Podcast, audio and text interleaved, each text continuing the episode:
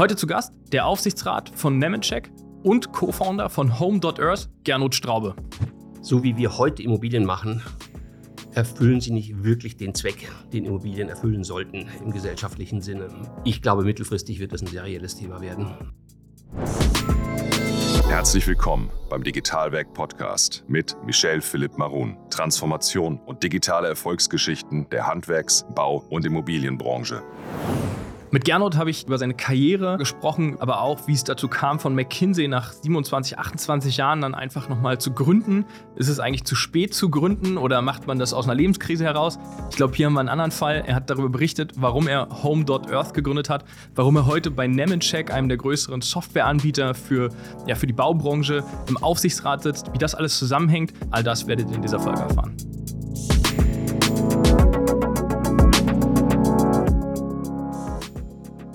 McKinsey, Aufsichtsrat Nemetschek und Co-Founder von Home.Earth. Das sind ja schon irgendwie so drei große Bausteine, die du in deiner Karriere hinter dir hast. Aber erzähl mal ganz kurz, McKinsey, du warst ja nicht irgendwie nur drei Tage da, sondern du hast auch eine steile Karriere schon alleine bei McKinsey hinter dir. Ja, bei McKinsey, das war, auch um das äh, vorwegzunehmen, die Absicht war zwei Jahre Beratung waren- zu machen. Wie viel waren es am Ende? Daraus sind knapp 30 Jahre geworden. Ähm, und der Hauptgrund ist, es war so spannend und es haben sich immer wieder so interessante neue Themenfelder ergeben, auch mit Umzug. Ich habe in Amerika gearbeitet, dann war ich in Asien unterwegs, ähm, dass ich gesagt habe, das kann nicht spannender werden und habe mich entschieden, dort zu bleiben. Wann, wann bist du dann raus schlussendlich? Also wie lange ist Das ist ziemlich genau zwei Jahre her, also im März äh, 2021. Krass, das, das ist wirklich lange. Ich habe immer so, ich war nie in der Beratung, aber ich höre immer da entweder ganz oder gar nichts, so dazwischen gibt es nichts. So die zwei Jahre und dann gar nicht mehr oder voll und du hast es durchgezogen. Wo war so Ende der Karrierestufe bei dir? Wo bist du raus? Äh, Ich bin Senior-Partner gewesen, äh, die letzten 15 Jahre. Ähm, also da hört es dann auch auf von der Karriere als solches. Da geht es noch darum, was du machst. Okay. Ähm, was, was hast du da gemacht für Themen? Also, was hat dich bewegt? ähm, das war zunächst, äh, als ich noch in Deutschland war, war ich sehr stark im Bereich Automobil und Hightech unterwegs und auch Luftfahrt. Ähm, ich bin Luft- und Raumfahrttechnikingenieur vom Hintergrund und deshalb muss ich sagen, die Passion äh, für die Komplexität und das Fliegen äh, ist da und auch die industriellen Hintergründe haben mich immer fasziniert, wie wir es schaffen, solch komplexe und sicherheitsrelevante äh, Objekte so doch relativ effizient herzustellen. Okay, krass. Und ähm, du hast aber jetzt ja, und Home.Earth ist hat nichts mit Raumfahrt, Aviation oder irgendwas zu tun und auch nicht mit Automotive, äh, sondern vielmehr mit Wohnen und Gebäuden und Bau vielleicht sogar noch. Also kommen wir gleich nochmal im Detail drauf zu sprechen. Wie kommt denn der Switch zustande? Es sind zwei Punkte. Das eine ist, dass ich mich entschieden habe, als ich äh, gesagt habe, jetzt ist McKinsey meine Karriere äh, zu Ende. Das war auch kein Übernachtentscheidung. Das hat sich so ergeben, dass ich gesagt habe, wenn, musst du jetzt noch mal was anderes machen. Ähm, je älter du wirst, desto schwieriger wird es einfach noch mal was anderes Ja. zu machen. Ja. Und äh, dann kam auch die Corona-Pandemie und Beratung über den Computerbildschirm hat mir im Vergleich zu den 28 Jahren vorher keinen Spaß gemacht, muss ich ganz offen sagen. Ähm, und dann habe ich gesagt, okay, ähm, jetzt wird es Zeit, äh, mal was anderes zu machen. Das Zweite, ich habe mir dann überlegt, ich möchte unbedingt zum Ende meiner Karriere etwas machen, was für die Zukunft dienlich ist. Sprich, ich habe Kinder, habe zwei Töchter und ich möchte denen eine Welt hinterlassen, die vielleicht einen Ticken besser wird durch das, was ich noch mache.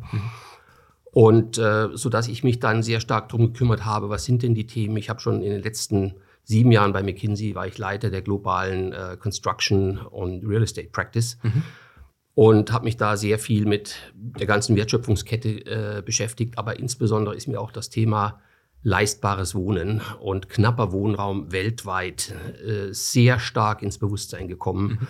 Und darum habe ich mir gesagt, Nachhaltigkeit, leistbares Wohnen, das sind Themen, wo ich wahrscheinlich insgesamt mit den größten Einfluss haben kann auf das, was in Zukunft in Deutschland, aber auch global passiert. Und äh, da ist Home.Earth. Das Leben ist immer voller Zufälle. Es ist jemand gekommen, der aus dem Bereich Immobilienentwicklung kam und gesagt hat, ich möchte was anderes machen, weil der Sektor muss sich ändern. Und ich habe gesagt, so denke ich auch drüber nach. Und so ist Home.Earth entstanden. Cool. Da, da fällt mir so spontan ein, wenn du durch Berlin gehst, dann gibt es so 25 äh, Studenten, die im Café sitzen und äh, die nächste Dating-App oder die nächste andere App irgendwie programmieren oder den Exit wollen. Jetzt hast du eine steile Karriere hinter dir gehabt. Was war das so? Der, der, das Momentum war nicht, äh, ich möchte gerne ähm, äh, irgendwie nochmal ein Startup gründen mit Midlife Crisis und, und äh, da irgendwie nochmal das große nächste Big Picture bauen. Midlife Crisis, äh, vielleicht habe ich die auch, aber, aber das war nicht der Antrieb, okay. ähm, sondern es war wirklich, dass ich gesagt habe, was ich kann ich denn jetzt noch machen ja. mit den Erfahrungen, mit dem Netzwerk, die ich habe, was wirklich einen Unterschied mhm. ja, für unsere Welt machen kann. Okay, dann erzähl mal, was ist ein Home.earth? Home.earth ist äh, ein Immobilieninvestor, mhm. Entwickler und Betreiber. Ein Modell, was es nach unserem Kenntnisstand so zumindest ganz selten gibt. Okay. Nie ist ein großer Begriff. Mhm. ähm, aber ganz selten gibt. Und äh, wenn ich das so sage, wir nennen das ist ein Evergreen Model. Mhm. Das heißt also, wir werden die Gebäude, die wir entwickeln, behalten und vermieten bis zum Lebensende. Sprich, wir müssen uns bereits bei der Entwicklung darum kümmern, was passiert mit dem Gebäude. Mhm wird natürlich mehrfach renoviert in seiner Lebenszeit, aber irgendwann kommt es auch an sein Lebensende. Was passiert dann damit? Mhm. Das heißt, das ganze Thema zirkulare Wirtschaft äh, spielt eine ganz große Rolle in mhm. dem Modell. Aber auch, was ja heute noch ganz selten passiert, wir sind in der Entwicklung bereits äh, sehr damit beschäftigt zu, äh, gewesen, zu überlegen, welche Betriebskosten entstehen denn da? Mhm. Wie sieht die Energiebilanz aus von dem Gebäude? Über 60, 70 Jahre. Mhm. Und das Spannende daran ist, bis dahin werde ich sicher nicht mehr da sein. Das heißt, wir machen Dinge, äh, die für eine Zeit sind, die ich selber gar nicht mehr erleben werde. Mhm, okay. Und ihr habt dann, bevor wir da noch tiefer reingehen, weil da kommen natürlich 20, 30 Fragen gleich auf bei dem, bei dem Modell. Ne? Das ist ein riesenbreites Spektrum, was ihr abdeckt. Untypisch für ein Startup eigentlich, weil man ja sagt, so spitz rein und so einen ganz kleinen Teil nur lösen. Ähm, ihr habt aber erstmal grundsätzlich von der Konstellation, wie ihr gegründet habt, auch eine relativ untypische, jedenfalls für den Begriff Startup, Herangehensweise gewählt. Ja, wir sehen uns ehrlich gesagt auch nicht als Startup. Okay. Ähm, auch vom Team her. Ähm, das Team war zu über 50 Prozent äh, hat es aus Leuten bestanden, die mindestens äh, 20 Jahre Berufserfahrung haben in ihren Feldern. Das mhm. heißt also ein sehr seniores Team mhm. ähm, mit der Erfahrung und äh, das ist ja nicht das, was man sich normalerweise unter einem Startup vorstellt. Wir nee, haben genau, natürlich jüngere ja. Leute eingestellt, ja, ähm, die, die äh, mit der Passion dabei sind, äh, auch etwas zu tun. Ähm, was auch wichtig ist, was bei Home Earth anders ist, was in Dänemark auch nicht unüblich ist, eine dänische Firma Home mhm. Earth. Ähm, wir sind von einer Stiftung äh, dominiert. Sprich, auch unsere Investoren geben uns das Geld, aber sie mhm. werden nicht alle Freiheiten haben, über die Investitionen und über die äh, Geschicke des Unternehmens zu entscheiden, mhm. sondern das macht im Prinzip das Management-Team und ultimativ muss der Stiftungszweck erfüllt werden. Das heißt, die Stiftung ist eingerichtet worden, um den Zweck des Unternehmens zu sichern.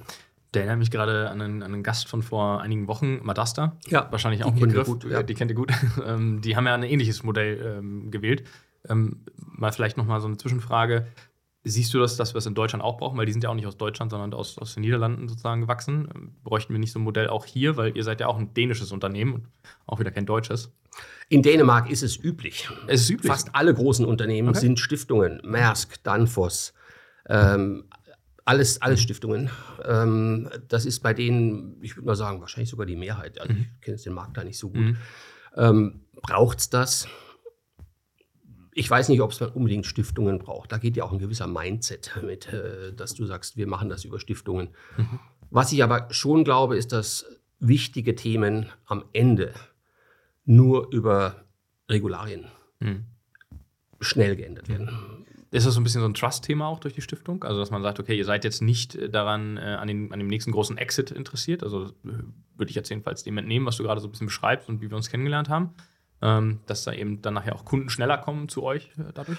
Ja, ob es die Kunden am Ende sind, bin ich nicht sicher, aber ist es ein Trust-Thema? Ich glaube, ganz sicher. Und äh, in Dänemark ist auch eine Stiftung keine wohltätige Einrichtung, sondern das sind Industriestiftungen, die die Aufgabe haben, Geld zu verdienen. Mhm also durchaus den Unternehmenszweck fördern, mhm. aber eben in den Grenzen, die die Satzung der Stiftung fördern. Also von daher durchaus auch etwas anderes als wahrscheinlich der normale Deutsche unter einer Stiftung unter Stiftung, würde. Ja, ja, genau. Das ist, wenn du irgendwie Toni Groß Stiftungen liest, ne, dann hat das eine andere Das sind Bedeutung. wohltätige genau. Stiftungen, genau. ja. Und das ist hier nicht, sondern wir reden über Industriestiftungen, okay. äh, was wir in Deutschland durchaus auch haben. Die Robert Bosch GmbH, mhm. Zahnradfabrik Friedrichshafen sind Stiftungen. Mhm. Spannend, ne? Hat man gar nicht so auf dem Schirm. Ja, hatte ich jetzt äh, nicht auf dem Schirm, aber ja, spannend. Wenn du äh, über Gründerteam sprichst, wie viel wart ihr? Und du hast, äh, ich habe so ein bisschen unterbrochen, als du darüber gesprochen hast, da kam jemand und hat gesagt so, hey, hier, Gernot, ich habe eine tolle Idee, äh, lass mal ins Café setzen und die nächste App bauen? Oder wie, wie war das?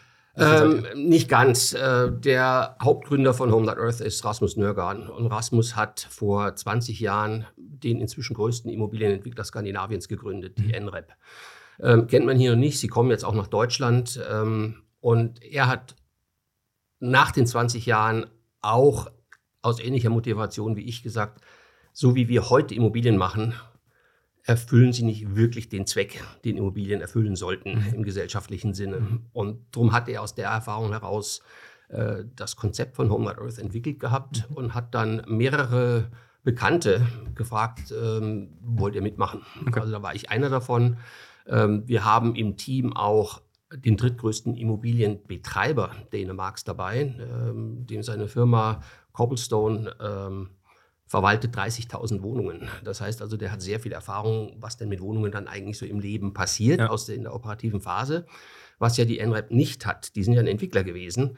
Ähm, also das ist mal ein ganz wichtiger Baustein und ähm, der heißt auch Rasmus, also die beiden Rasmusse, die, die, Köpfe aktuell. Die sind auch jetzt teilweise die äh, führenden Figuren dort. Also auch im Operativen aktuell. Auch operativ. Okay. Und äh, wer aber auch noch dabei ist, ist äh, der Kaspar Güleyer. Der ist einer der namhaftesten Architekten in Dänemark für Nachhaltigkeit, äh, ist dort sehr bekannt äh, hat auch äh, ganz tolle Bauwerke äh, gemacht und der ist auch mit dem Team, um eben die Nachhaltigkeitsdimensionen mitzuentwickeln. Und im Team ist auch noch Karel van Houte.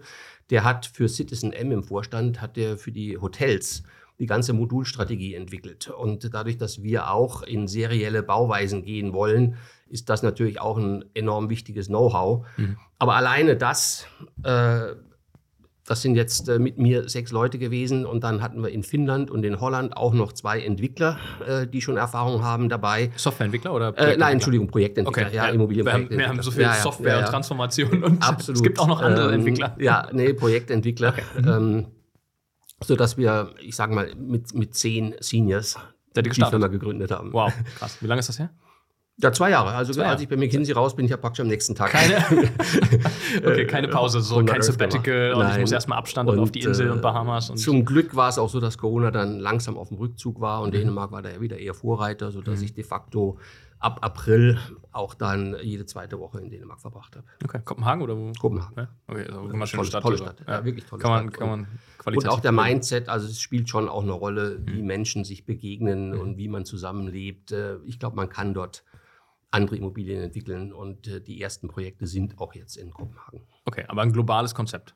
Das Konzept ist global, wobei Indus Immobilien jetzt keine schnelllebige Industrie sind. Nee. Das heißt, äh, wir reden nicht davon, dass wir nächstes Jahr Europa machen und übernächstes Jahr Global. nach Übersee gehen. okay. äh, das wird sicherlich ein bisschen länger dauern. Gerne, lass uns mal ein bisschen über das, ähm, über das Konzept sprechen ähm, beziehungsweise über die Services. Also du hast gesagt, irgendwie ganze Wertschöpfungskette entlang mhm. gefühlt. Mhm. Ja, so als Außenstehender nehme ich das wahr. Ähm, aber lass uns doch mal reingehen. Also wo fangt ihr heute an und was, was macht ihr genau? Ja, das, im Fokus steht die Nachhaltigkeit. Okay, das übergeordnete Ziel. Und was oder? wichtig ist, ist, da gibt es natürlich die umweltseitige Nachhaltigkeit, mhm. ähm, also im Wesentlichen Carbon, Energie, aber auch giftige Stoffe, Wasserverbrauch und so weiter. Das mhm. gehört auch dazu. Wir sind manchmal so ein bisschen eindimensional unterwegs. Ähm, das ist für mich zu eng. Und das andere ist dann die soziale Nachhaltigkeit, mhm. äh, die offen gesagt an vielen Stellen äh, viel zu kurz kommt in der Immobilienentwicklung. Das heißt auch, dass in unserem Konzept, solange wir auf der grünen Wiese bauen äh, können, wir machen auch Bestand, ähm, aber auf der grünen Wiese wird es immer so sein, dass es eine Kombination aus Wohnbereichen und kommerziellen Bereichen wird. Weil die mhm. kommerziellen Bereiche sind essentiell dafür, dass Menschen sich begegnen. Und die Einsamkeit wird ein wachsendes Problem in unseren Städten. Ja. Ähm, und das ist ganz bewusst eines der Ziele, dass wir haben, auch äh, dem äh, mentalen Wohlbefinden der Menschen zu dienen, mhm. mit dem, wie unsere Immobilien entwickelt werden. Also ist so ein Quartiergedanke dahinter dann? Oder? Es ist ein Quartiergedanke, wobei das erste Gebäude hat jetzt so, das erste Gebäudegruppe, muss ich sagen, wird 156 Wohnungen sein, sind 12.000 Quadratmeter. Das ist noch ein relativ kleines Quartier. Mhm. Okay. Und hier noch ein kurzer Werbehinweis. Die Tore zur Bau 2023 öffnen sich wieder. Vom 17. bis 22. April 2023 ist es wieder soweit. Es ist die Weltleitmesse für Architekten, Materialien und Systeme. In den sechs Tagen kommen wieder alle zusammen, die am Planen, Bauen und Gestalten von Gebäuden beteiligt sind. Dazu gehören Planer, Architekten, Investoren, Handwerker, die Industrie, aber auch Startup-Gründer. Es wird sich branchenübergreifend ausgetauscht. Damit ihr mal einen Eindruck bekommt, wie groß die Bau eigentlich ist, hier mal ein Zahlen- und Faktencheck.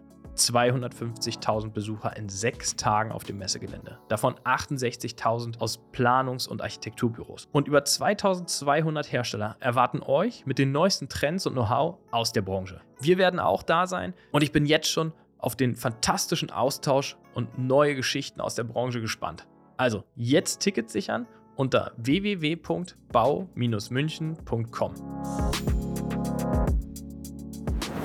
Und ähm, jetzt habt ihr gesagt, also ihr habt das geplant, entwickelt. Ja. Okay, so und jetzt äh, vielleicht nochmal auch so ein bisschen, wo kommt das Geld her? Also Mhm. ihr habt äh, Gesellschafter, seid irgendwie 10, 20 Leute da jetzt und wo kommt das Geld nachher her, um diese Projekte zu entwickeln? Ja, das äh, ist ein ganz wesentliches Thema.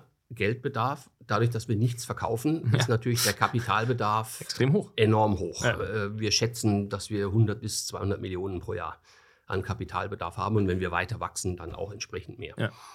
Äh, wer ist das? Im Wesentlichen im ersten Schritt sind das jetzt die äh, sind's Familienstiftungen oder Family Offices, äh, die aus die einfach hinter der Idee stehen und sagen, ja, dort wollen wir Anschub leisten.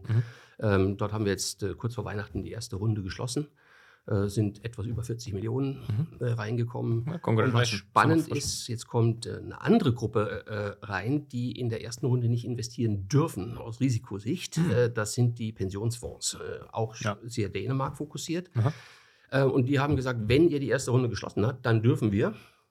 Und dann richtig. Und die stehen jetzt äh, an, sodass wir davon ausgehen, äh, das Timing ist immer ein bisschen schwer vorherzusagen, Ja. aber dass wir in den nächsten Monaten wahrscheinlich sogar die zweite Runde äh, in der Größenordnung 100 Millionen schließen. Mhm. Gleich hinterher Und damit können wir natürlich schon ein Stück bauen. Ja, okay. Das heißt aber für das erste, das habt ihr geplant im Voraus jetzt. Ja. Ähm, dafür irgendwie ein paar Euro, dafür werden jetzt keine 40 Millionen erforderlich sein. Aber das heißt auch, ihr akquiriert die Grundstücke. Die Grundstücke haben wir. Wir Okay. haben auch äh, in Kopenhagen ein bestehendes Gebäude gekauft, um Mhm. einfach die Betriebsphase schon zu erproben, damit wir nicht warten müssen, bis die erste Selbstentwicklung in den Betrieb kommt, Mhm. weil wir wollen ja bis zum Lebensende die Dinger betreiben. Mhm.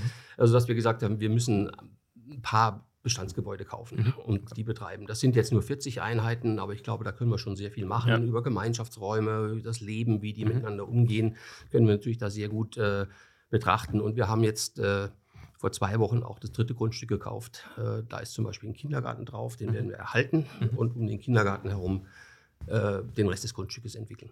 Cool. Ähm, da ist ja eine, also ihr habt Grundstücke gekauft, das ist ja echt, äh, echt verrückt. Ne? Das, also, das heißt aber auch, derjenige, der in euch investiert, hat ja im Grunde genommen, also wegen Risikominimierung, ja einen Gegenwert. Absolut. Okay, also Absolut. Und das ist auch der Unterschied. Man kann. Investitionen in Home Not Earth nicht vergleichen mit einem Tech-Startup, Ja, wo ja. du im Zweifelsfall sagst, das geht alles Ja, ja. flöten, ja, auf gut Deutsch. Da ist alles weg. Also, Ja. wenn es nicht klappen sollte bei euch, Genau. dann hast du Dann- immer nachher noch ja, eine Masse. absolute um reale Gegenwerte, ja. Aber ist das nachher das Konzept nicht so groß, dass ihr auch im Zweifel ein IPO machen müsst, wenn ihr da ein bisschen globaler oder europäisch denkt? Weil so ein hoher Kapitalbedarf ist, weil irgendwann kommst du ja in so, einen, in so einen Modus rein und sagst, okay, wir wissen, wie man baut. Ihr baut dann irgendwann hoffentlich seriell. Also das heißt von A nach B immer das gleiche Gebäude oder sehr, sehr stark. Modular wird es ja wahrscheinlich nicht sein. Ähm, so, das heißt, ja, ist es nicht ein IPO nachher, den ihr braucht? Also haben wir nicht vor, aber wir haben auch nichts ausgeschlossen. Ähm, und was wir schon gelernt haben in der ersten Runde der Akquise von Investoren, dass Mhm. es unglaublich viel Kapital gibt Ja. und auch unglaublich Kapital in großen Größenordnungen. Also wir reden durchaus mehrere hundert Millionen, Mhm. die die Gesellschaften bereit sind, in einer Runde zu investieren. Ja. Ähm, und was auch schon auch eine Rolle spielt, wir haben zum Beispiel äh, auch mit der Novo Nordisk Foundation äh, gearbeitet oder gesprochen.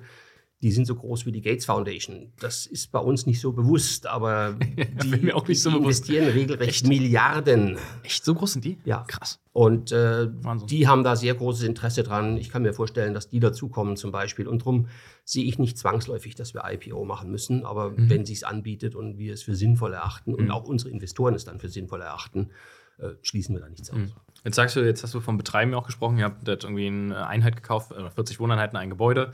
Ähm, der nächste Schritt ist ja irgendwie zu entwickeln. Dann kommt der irgendwann das Betreiben. Redet ihr und denkt ihr über Software nach? Also ist das ein Software-Thema oder sagt ihr, nee, das ist wirklich so äh, das traditionelle Business und nachher holen wir uns jemanden mit rein, der die Software äh, bringt und baut? Nein, gerade im Betrieb, also Software ist ein großes Thema. Mhm. Ähm, das ist auch eines der Dinge, die ich selbst verantwortet habe. Also ich war bei uns quasi äh, ja, CTO, wenn du so willst. Äh, wir haben keine echten harten Rollenverteilungen ja. am Anfang gemacht. Ähm, aber aus meiner Erfahrung bei McKinsey House habe ich zwei Themen mitgebracht, die ich gesagt habe, die müssen wir umsetzen. Und das wird eine sprunghafte Veränderung in der Industrie sein. Das eine ist, wir werden modular oder seriell bauen. Das erste mhm. Gebäude wird tatsächlich jetzt modular gebaut werden. Okay. Ähm, warum modular in dem Moment? Weißt du, ähm, das, hat mit den Anbietern zu tun okay. gehabt. Äh, und wie gesagt, auch die Erfahrung von Karel im Modularen okay. äh, hat uns dazu geführt, äh, dass wir uns für ein modulares Konzept entschieden mhm. haben.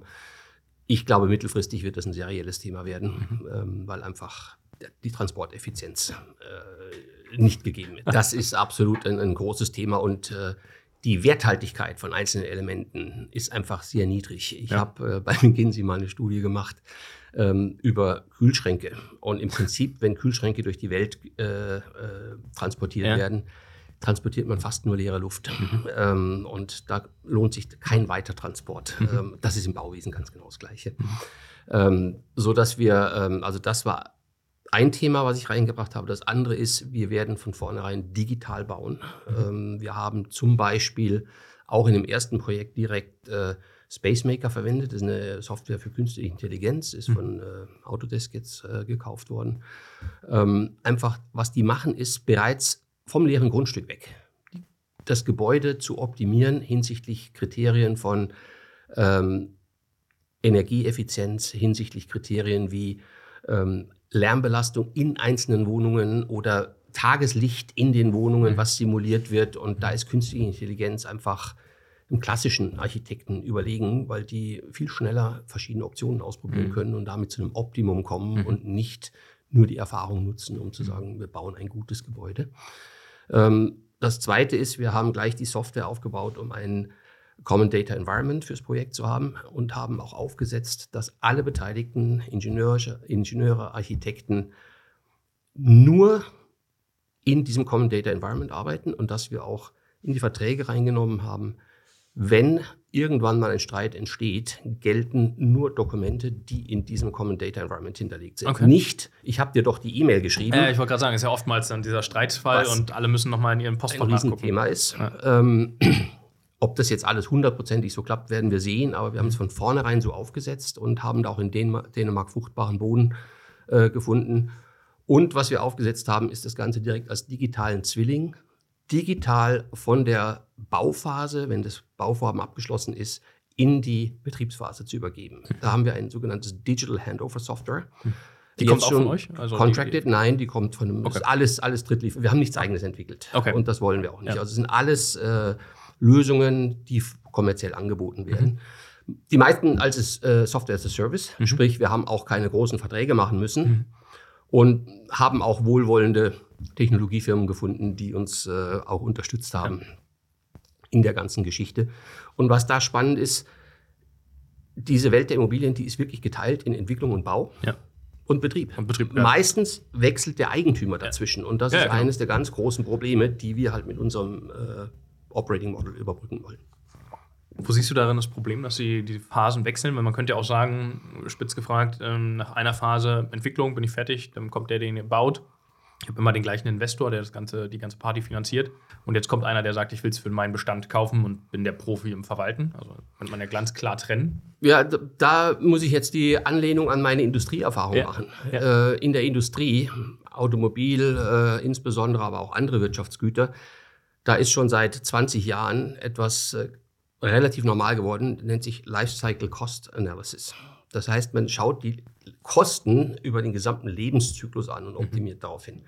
Das geht ja in unserer Industrie überhaupt nicht, mhm. weil die, die betreiben, nicht mit denen reden, die entwickeln. Kennen sich auch gar nicht im Zweifel. Kennen sich gar nicht und das wechselt auch teilweise, ja. sodass ich jedes Mal, es geht sogar noch schlimmer, alle Informationen, die während einer Phase angesammelt werden, werden weggeworfen, ja. im wahrsten Sinne des Wortes. Und der nächste Eigentümer fängt von Null an und baut sich alles wieder auf.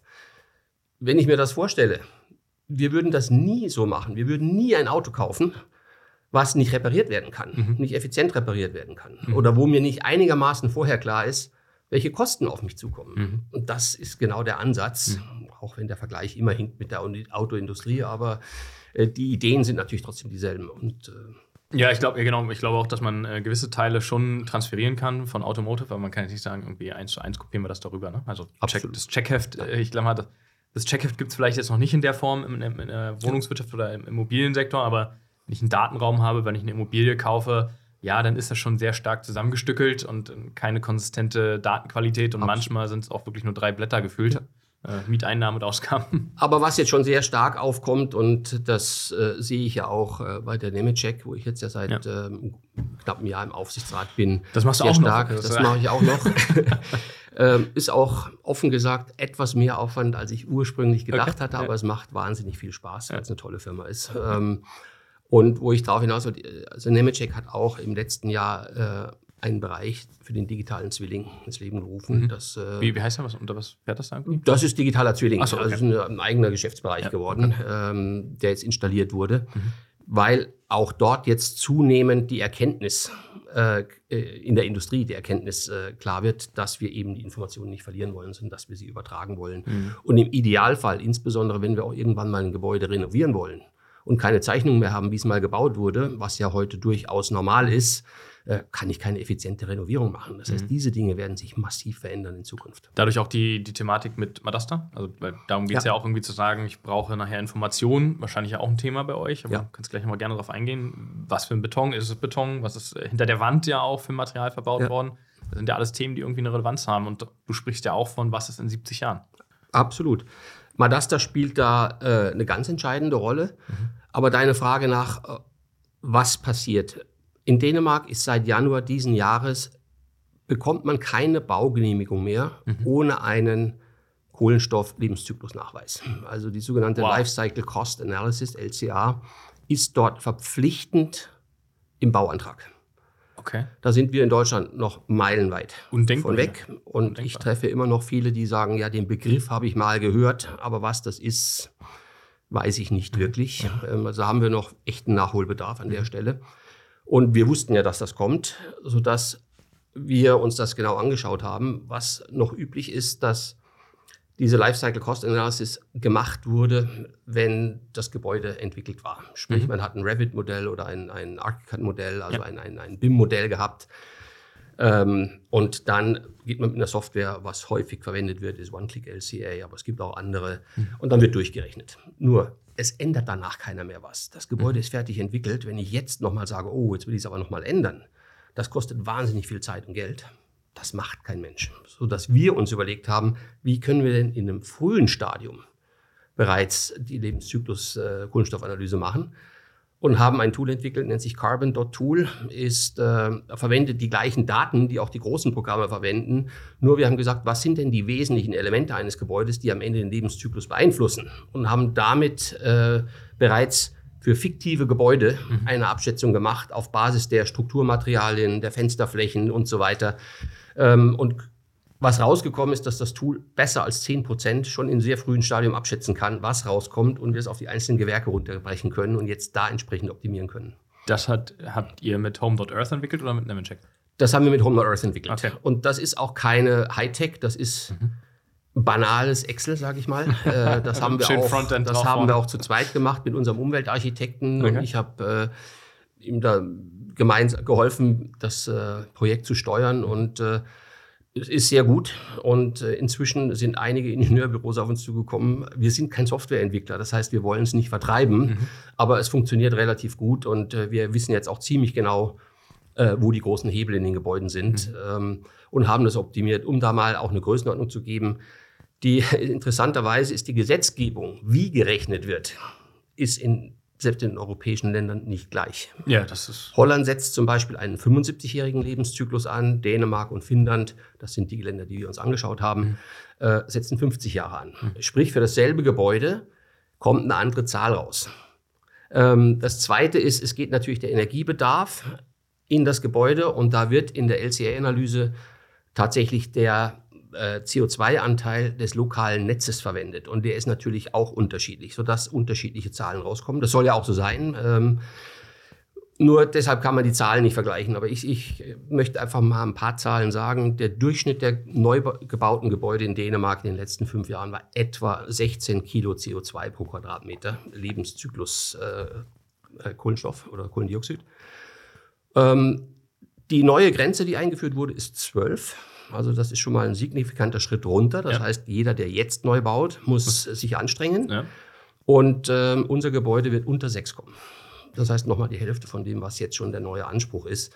Und wir haben eine Roadmap entwickelt, wie wir mindestens unter 5 kommen. Und äh, ich sehe da natürlich auch noch mehr Potenzial. Wie, wie hast du oder ein Verhältnis zu, zu Deutschland? Also wie viel ist es da? Hast du eine Idee? Ich kann oder? die Zahlen nicht sagen, so, aber ja. ich würde jetzt mal sagen, dass ähm, in Deutschland die Bauindustrie nicht viel anders gebaut hat als die dänische in der mhm. Vergangenheit. Also ich würde jetzt auch irgendwo erwarten, dass die bei den 16 irgendwo, irgendwo drüber noch im Zweifel sogar. Okay. Und ähm, wann, also wann erwartet uns sowas hier in Deutschland? Was, was, glaubst du? Hast du wirklich einen globalen Überblick auch? Nein, habe ich nicht. Hast du nicht? Ähm, habe ich nicht. Äh, die Gesetzgebung, außerdem das vorherzusagen, ist, glaube ich, sehr, sehr schwierig. Ähm, es ist in der Diskussion, dass mhm. auch sowas kommen soll, aber ob das kommt und wann das kommt und wie es dann genau kommt, mhm. äh, Guck, da will ich nicht spekulieren.